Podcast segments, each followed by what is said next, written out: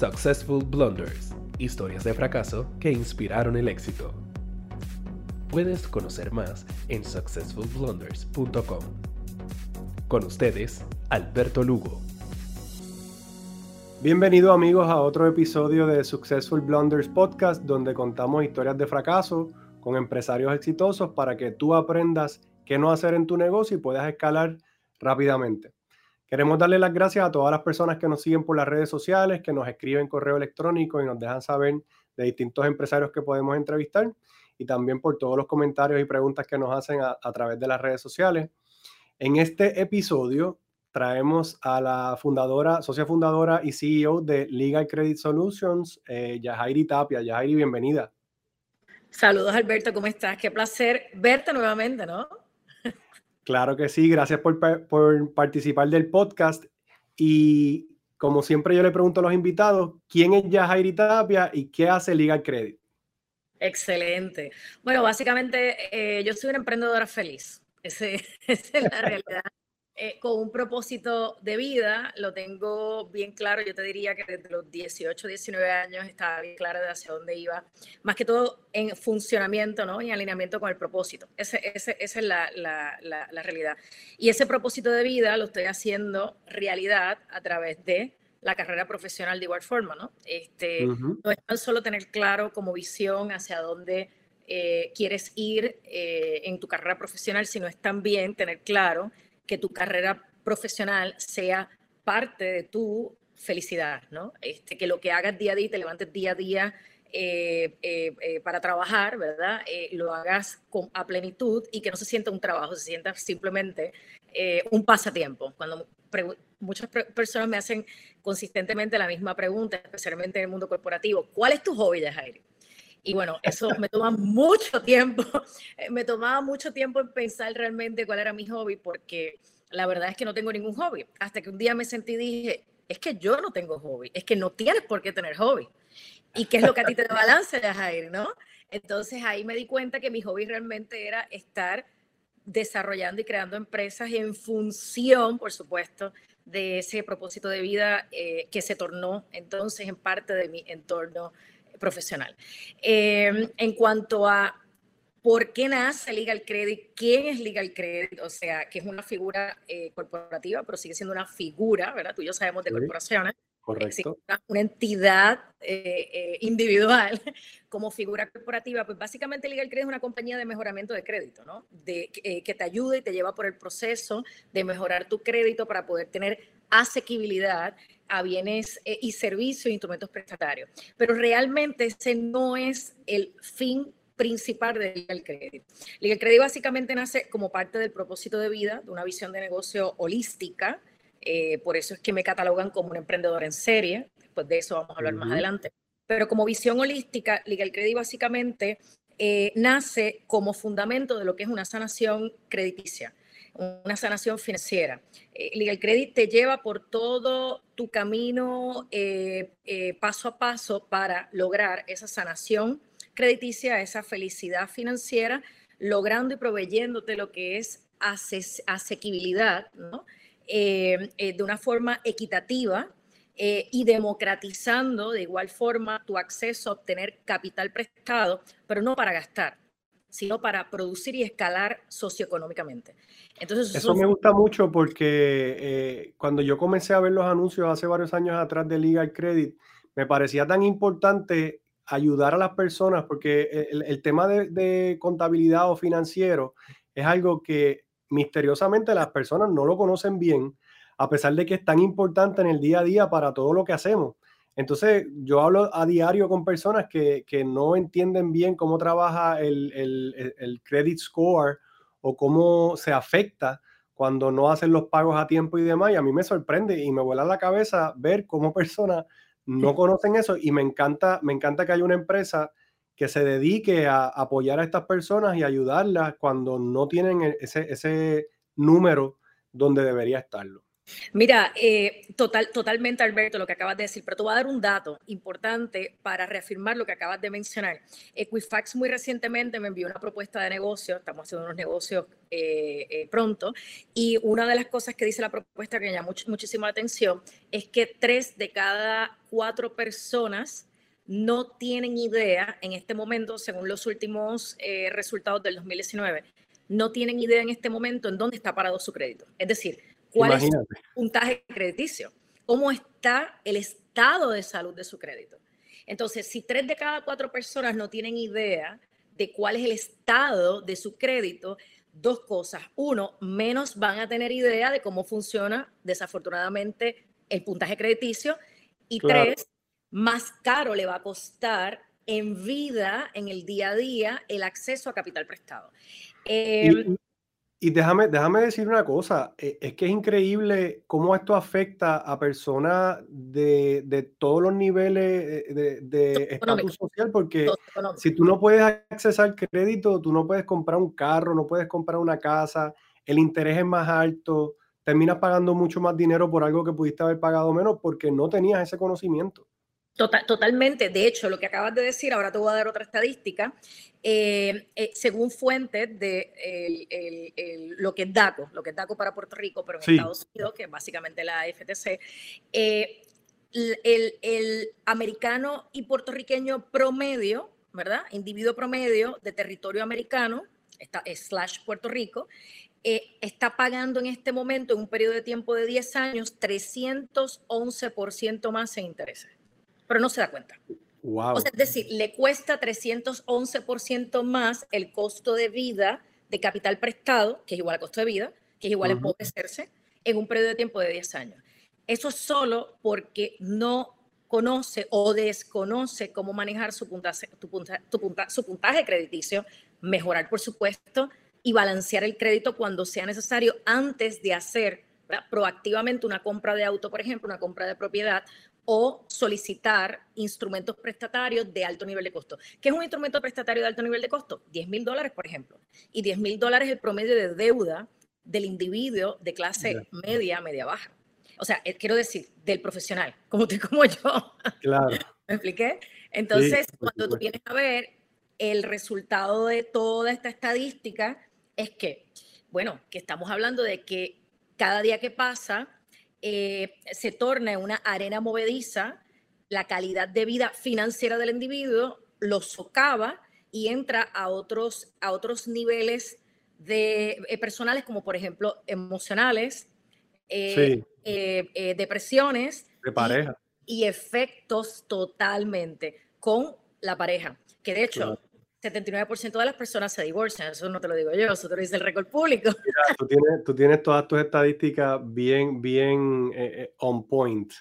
Pero mira, yo quería, yo quería tomar un poco más de tiempo para explicar lo que era Legal Credit porque me parecía súper importante establecer qué hace la compañía antes de movernos al tema caliente, que es el tema por el que estamos aquí, que es el tema de fracaso.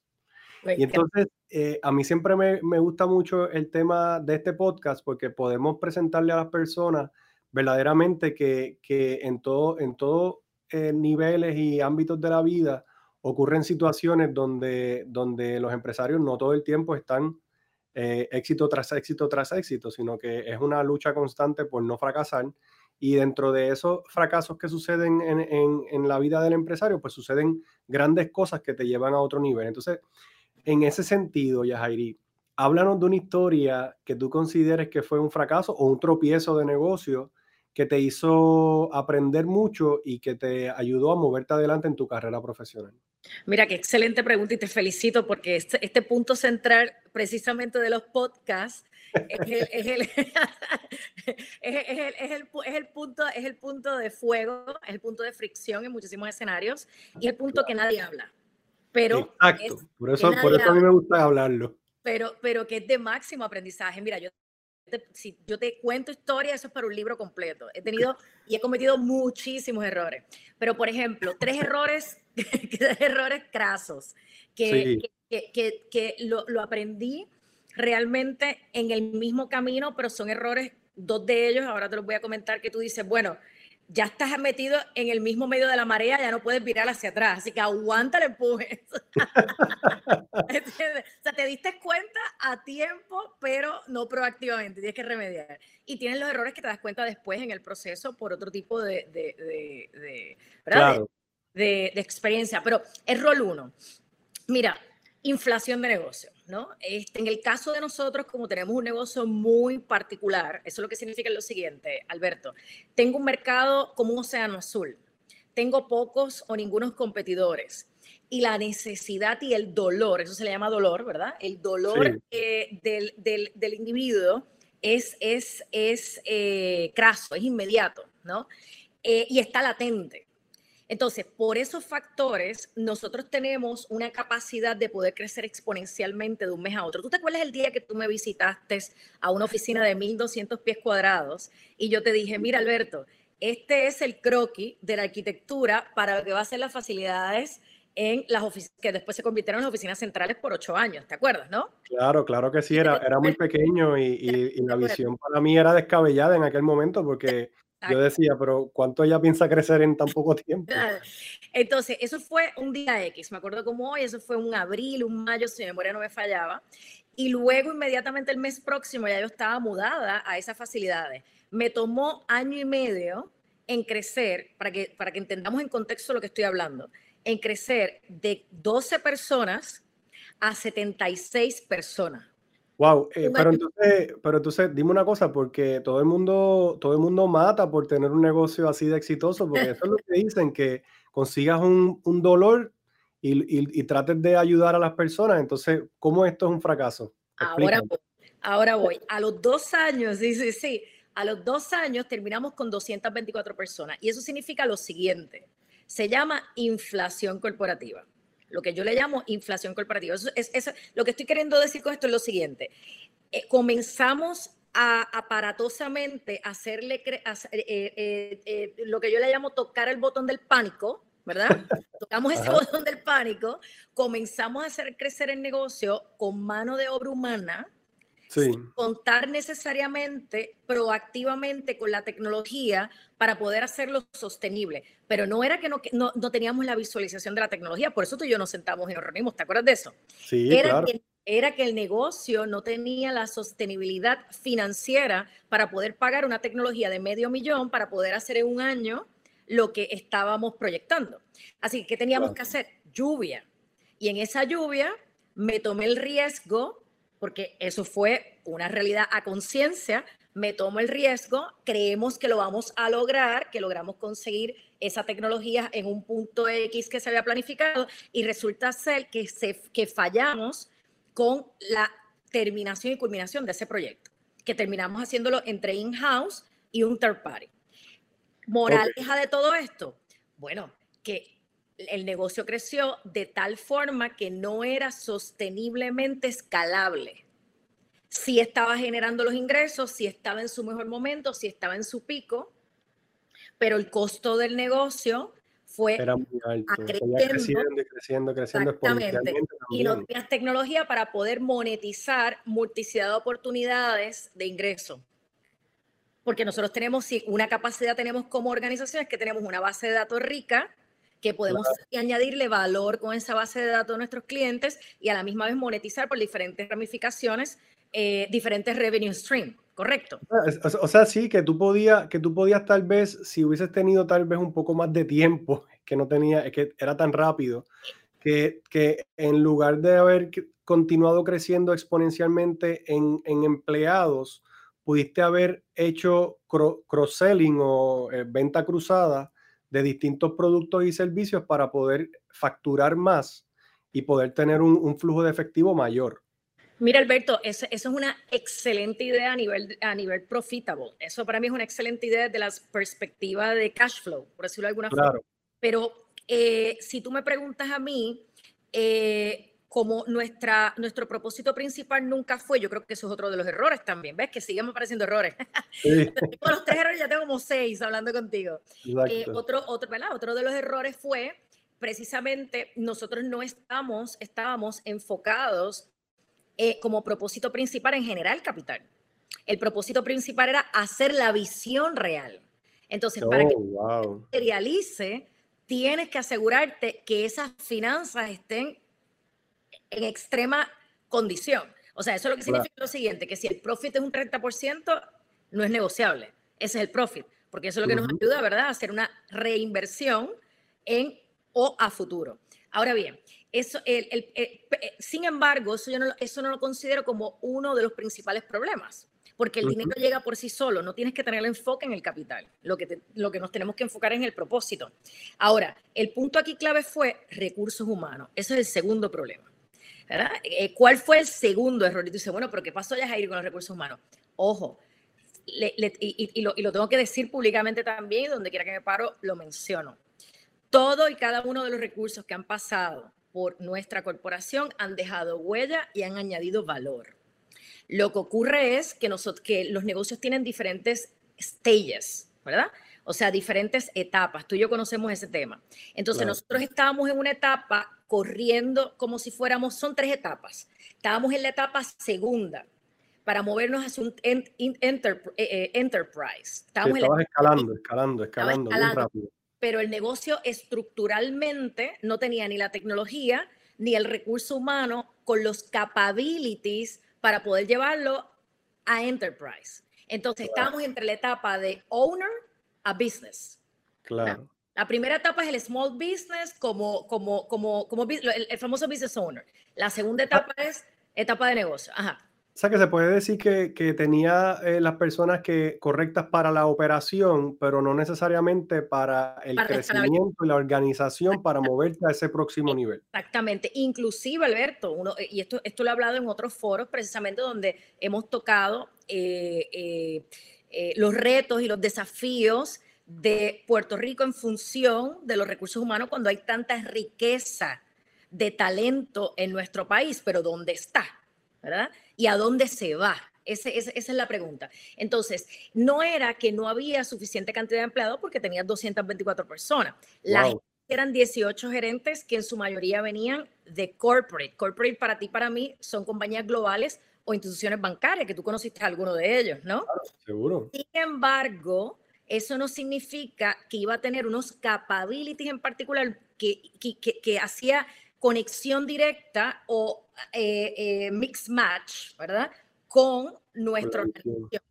A pesar de que teníamos una gerente extraordinaria de recursos humanos, la agilidad con la que llevé el negocio, que iba corriendo como un Ferrari, imposibilitó adaptarnos a esa realidad por falta de tiempo. Y es cuando el tiempo entonces nos traiciona y hay un desbalance financiero donde si esa, tú y yo sabemos que si esa, esa caja no se mueve como la sangre, colapsamos, ¿no? Entonces, antes de que ese Ferrari colapsara, yo tenía que tomar una decisión salomónica sabia, que era desacelerar su crecimiento, no importa si dejamos de ganar porque el enfoque principal ya dijimos que no era ese, que el enfoque principal era el propósito, y reorganiza y reestructura esto, asegúrate que los elementos de escalabilidad estén para que cuando crezcas no pares. Qué difícil, qué difícil debe haber sido tomar esas decisiones porque cuando tú estás en ese crecimiento, eh, pues, pues, lo menos que tú quisieras es eh, dejar de ganar tu plantilla o, o perder personas que te están ayudando a mover la visión a donde tú la quieres llevar. O sea que eh, eh, debe haber sido un momento bien, bien complicado para ti. Mira, el peor momento de mi carrera fue precisamente el día donde tuve que despedir, que lo hice junto con el equipo gerencial, a más de 70 personas, precisamente por este tema que estábamos hablando, cuando el negocio estaba en su mejor momento. Y, por qué es el peor, el peor momento de mi carrera? Porque fue un momento donde tuvimos que, hacer, que desatarnos, y lo reconozco, emocionalmente, de recursos que en promedio llevaban tres años y medio con la organización, porque para colmo nuestro tenover era bajito. Por lo tanto, el periodo de tiempo que llevaban con nosotros era justo tres años y medio. Imagínate tú decirle a 224 personas que solo se quedan 112 y que el resto tienen que salir por razones estrictamente financieras. Wow. Era inaceptable para mí. Eh, es increíble y debe haber sido un, momento bien complicado para ti como, como empresaria. Eh, mencionaste que había, que había varios, varios errores, ya me has comentado dos, hay, hay, un tercero porque quiero, quiero volver para atrás a esto de recursos humanos, pero me gustaría que me, que me contaras el, el, el, tercer error. Pero por supuesto, mira, eh, la reconfiguración el reformateo corporativo, eh, que muchos le llaman reestructuración, downsizing, va más allá de eso. Eh, también en momentos de desafíos económicos donde tu generación y la mía, porque somos, no vamos a decir la edad, pero somos, digo, yo te la puedo decir sin problema, pero somos contemporáneos, uh desafortunadamente en un momento precisamente de crisis. O sea, ese bizcocho se lo, se lo pudieron comer en su mayoría, ¿verdad? Lo pudieron disfrutar en su mayoría nuestros padres, los baby boomers. Y a nosotros nos toca ese amor del sándwich donde tenemos que maniobrar para poder dentro de una economía desgastada, eh, empíricamente baja, pues poder subsistir. Entonces, ¿por qué estoy diciendo todo esto? Porque cuando tú tienes una situación de reestructuración, lo primero que vas a mirar es la estrategia financiera. Pero no la estrategia financiera de, de gastos versus ingresos, para nada. Eso es algo que debe ser el doing business. Es la estrategia financiera desde la perspectiva de tener el Chief Financial Officer, lo estoy diciendo tal cual, y no tienes que ser interno. Tú puedes identificar ese Chief Financial Officer externo pero que funcione y esté tan alineado a la cultura organizacional que es como si lo tuvieras interno outsourcing. Esto no es tan fácil de conseguirlo, Alberto. ¿Está bien? Te lo está diciendo alguien que se tardó tres años en conseguir lo que buscaba y fue rodando hasta que identificamos el recurso. Obvio, durante ese periodo no te quedaste sin hacer nada, ¿verdad? Seguías trabajando en el proceso, pero no habías llegado a ese punto. Entonces, eh, cuando consigues a ese, a ese recurso, y no, esto no es un consultor, Alberto, esto es un recurso que entre a enrollarse las mangas y a manejar estrategia holística en todas las áreas de negocio. Entonces empezamos a mirar no tan solo la parte del PNL, sino la parte también de cómo podemos trabajar con estrategia de negocio, eh, eh, business to business, como estrategia de negocio de levantamiento de capital por el mismo negocio, empezando, no tiene que ser necesariamente con eh, inversionistas externos privados, pueden ser de igual forma un socio capitalista de institución eh, comenzamos a mirar otros, otro, otro, otros, eh, otras fuentes que se salen de lo que es el entorno regional. En este caso, sale de Puerto Rico y empezamos a mirar otras opciones, ¿no? Eh, y escalarlo con, con recursos que nos pueden dar el leverage para poder coexistir durante el proceso y seguir teniendo esos recursos durante el camino para que continúen siendo Tú no quieres un socio para que te preste 20 dólares, tú quieres un socio para que te lleve a 100, pudiendo extender y expandirte, ¿verdad? Fuera de, de, ¿verdad? de, una región limitada. Entonces, ese, ese recurso como ese, lo estoy trayendo de ejemplo, era un recurso clave que el negocio tenía que tener inclusive desde el momento de la reestructuración. Porque si esa reestructuración estuvo es porque no tenías esa figura clave dentro de la organización, porque las ventas estaban funcionando y, los ingresos estaban corriendo. No era un problema de ingreso, no era un problema de ingreso, era un problema de gastos en función de la sostenibilidad. Entonces, tercer error, seguir mirando la zona donde estábamos ubicados, que en este caso era Puerto Rico, para buscar esos recursos y no haber salido inmediatamente en ese momento a buscar los recursos a otros horizontes, que eso se llama y se puede llamar Estados Unidos o internacional. Eh, y estoy diciendo todo esto porque precisamente la situación de la economía que tú y yo vivimos durante los late 2000 y durante el 2010 hasta ahora, la economía continúa estando desgastada, eh, nos, nos, ha llevado, eh, ¿verdad? Y nos ha promovido la necesidad de internacionalizar e integrar eh, equipos de líderes multisectorial y multicultural. En otras palabras, que no porque estemos en Puerto Rico tenemos que reclutar solo personas de Puerto Rico, sino que podemos también mirar otras opciones que sean financieramente sostenibles, eh, sostenibles y que puedan tener los capabilities al nivel que se está requiriendo eh, y a costos que la empresa lo podría sostener. Eso, no lo, eso tú lo aprendiste, eso tú lo aprendiste hace un tiempo, pero yo creo que con el tema del, del coronavirus, muchas personas incluyéndome, han comenzado a, buscar otras alternativas que antes para nosotros era bien importante que la persona estuviese cerca de la oficina o que viniera a trabajar a, un lugar físicamente y con esto de, de la pandemia se han abierto todas las puertas y, todo el mundo ha comenzado a considerar otras opciones. Entonces, creo, creo que lo que estás diciendo es, fundamental, no solamente para tu negocio, sino para cualquier negocio. Si no encuentras lo que estás buscando en tu área, tienes que salir a buscarlo porque de eso depende tu negocio. Sí, inmediatamente, Alberto, tan pronto la reestructuración se realizó en el 2013, lo primero que yo hice en el 2014 fue adquirir el apartamento de Miami, este que estás viendo, y empezar a movilizarme físicamente a Miami. ¿Y por qué Miami? No escogí otra ciudad, en mi caso en particular. Dos, elementos importantes para mí. Eh, uno, eh, que es el hub internacional. Así que si yo quería tener acceso a capital humano, quería tener acceso al leverage, este es el hub. Y dos, estilo de vida. Aquí en la amarga un dulce, ¿no? Vivir en Miami. De acuerdo, 100%. Y tres, bueno, salí con los medios de comunicación acá del Nacional, así que tenía que viajar como quiera para acá. ¿Por qué no iba a estar en Miami? Buenísimo. Entonces, dime una cosa. Eh, ya hemos mencionado varias de las de la aprendizajes, pero para recapitular, porque ya estamos acabando el episodio, ¿qué, qué cosas tú aprendiste que puedes eh, ponerlas en práctica en otros negocios o en el futuro de, de esta compañía? Wow, eh, te puedo decir una lista grandísima, pero te voy, a, dar, te voy a dar por lo menos las tres a cinco más importantes, ¿verdad? Sí. Eh, número uno, aspectos operacionales. Empezamos por los recursos humanos. No tienes que tener capital para ser exitoso financieramente. Lo que tienes que tener son los recursos que tengan los, los capabilities o las capacidades exitosamente para que el negocio sea exitoso, porque el dinero está y el dinero va a aparecer, ¿no? Eh, eh, dos, enfócate un 30 a 50% en mercadeo y el resto en todas las divisiones eh, operacionales.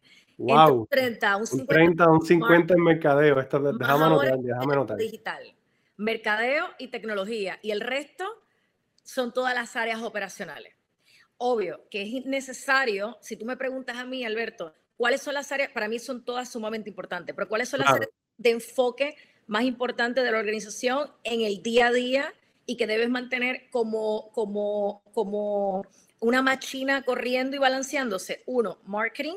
Dos, tecnología. O sea, que la tecnología vaya haciéndote crecer operacionalmente para que ese negocio sea escalable y sea sostenible.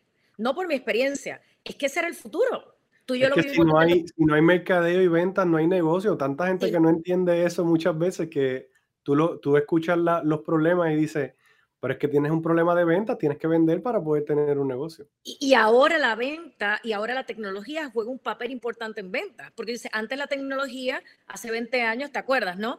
Funcionaba para optimizar procesos y para optimizar costos, o sea, reducir costos y aumentar profit. Ahora la tecnología es parte de la industria de mercadeo. Entonces ya eso no te lo va a salvar nadie. Si quieres hacer un buen mercadeo, especialmente en digital, necesitas tecnología. De eso podemos hablar mañana.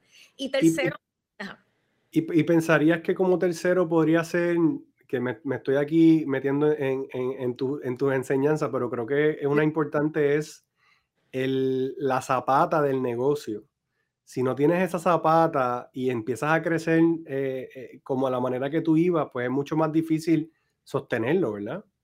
La zapata me refiero a esa estructura corporativa que, que, tuviste que acelerar tan y tan rápido que a lo mejor no tenías la zapata bien puesta con todos los roles dentro de la compañía que necesitaba. Claro, mira, eh, Alberto, en los años 70 y 80, siguiendo utilizando mi caso como ejemplo, no necesitabas máquinas no necesitabas máquinas, ni en los 70, ni en los 80, y en los 60 menos, para crear imperios escalables. No necesitabas. Pero tenías los recursos humanos que ya por naturaleza y por en teoría venían con las capacidades, empezando por valores, compromiso, engagement, bla, plus estaban educados por entorno social a trabajar sin una computadora y a ser ágiles. Wow. Y los negocios escalaban. Totalmente de acuerdo. Pero en tu época y la mía, generación X hacia abajo, no hay forma alguna que puedas hacer un negocio imperialista sostenible. Entonces, esa zapata, la pregunta es, ¿cuál es esa zapata? ¿De dónde sacamos la zapata? La zapata es un plan de negocio. La zapata es tener medio millón en el banco para invertir. La zapata es tener toda la estructura administrativa. No. La zapata es uno, tener la visión bien clara y dos, tener una estructura corporativa con todas sus áreas, con líderes definidos, capaces de poder lograr los objetivos aquí y ahora, no a futuro, no a dos meses, tres meses. Si usted, y, y este viene siendo la recomendación de este punto en particular, si en 30, 60 días un recurso sea gerencial o sea un recurso entry level, no te cumple con las métricas, no puede ser un recurso que esté dentro de tu organización. Nosotros teníamos una cultura en el pasado de no despido y es una cultura nefasta, es una cultura que corroe, ¿verdad? Claro, e, e, Entonces, es una cultura no saludable, no tan solo para una organización, para el empleado, porque no estamos haciendo que la gente sea más competitiva, que es uno de los roles de nosotros de management más importante. ¿Y cómo hacemos que la gente sea altamente competitiva? Moviéndolos hacia ese espacio, pidiéndole más y desarrollándolos en el proceso.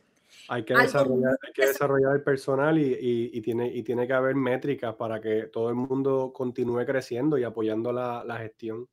Entonces, la, la, Zapata en el 2020, que es un año revolucionario, by the way, la ah. Zapata en el 2020 se constituye de tecnología, una estructura de mercadeo sólida que te ponga a fluir ese efectivo en función de las proyecciones y, por supuesto, estrategia financiera consistente. Que estrategia financiera no es dar dos pasos hacia atrás. Estrategia financiera es controlamos gastos y aumentamos ingresos, no importa qué. Y si hay que invertir más para aumentar más ingresos, está estrictamente definido. Y mientras eso está pasando, nos vamos a la calle a buscar dinero. El tercer y último error, no traje dinero a la mesa cuando era necesario tenías, cuando tienes una organización que está corriendo a ese nivel, no tan solo necesitas la tecnología, no tan solo necesitas esos recursos humanos, necesitas capital. Entonces yo le tenía terror, porque es una empresa de, mejoramiento de crédito, así que le tenía terror a qué? A coger prestado. Entonces no cogía prestado. Entonces tuviste una organización que generó 30, que ha generado 38 millones de dólares y se ha autofinanciado. Eso es imposible. Claro, eso, wow, eso sí, eso sí que eh, eso es importante eh, y yo creo que debe estar en el título de este podcast porque estaba generando mucho, mucho dinero y cuando tú estás generando dinero muchas veces estás quemando dinero y tienes que poder tener acceso a capital. Pero es que este es un mundo capitalista, si estuviéramos, ¿verdad? Este, si estuviéramos en territorios no capitalistas, Latinoamérica, Europa, pues entonces la mano de obra es más baja, por lo tanto, es más sostenible el autofinanciamiento, pero en el capitalismo no, porque tú sabes que nosotros venimos en una estructura donde precisamente el capital dentro del mundo de los Estados Unidos de América se mueve basado en adquisición de crédito y repago. Eso es, esa es nuestra base fundamental. Y los negocios también se mueven a, a su escala hacia, hacia esa orientación.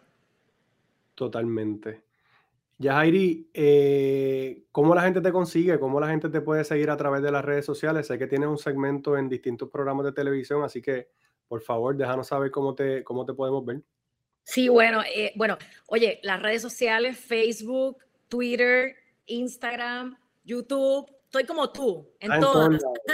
estar en todos lados, mercadeo, 50% mercadeo. como tú en todas, sí, bueno, y es parte también, es parte también de la visión de negocio de empoderar, educar y apoyar, ¿verdad?, eh, a los individuos a que mejoren su escalabilidad socioeconómica. Así que Yahairi, así, igualito como mi nombre, lo escriben por ahí después cuando puedan, Yahairi, porque es un poco difícil de escribir, obvio.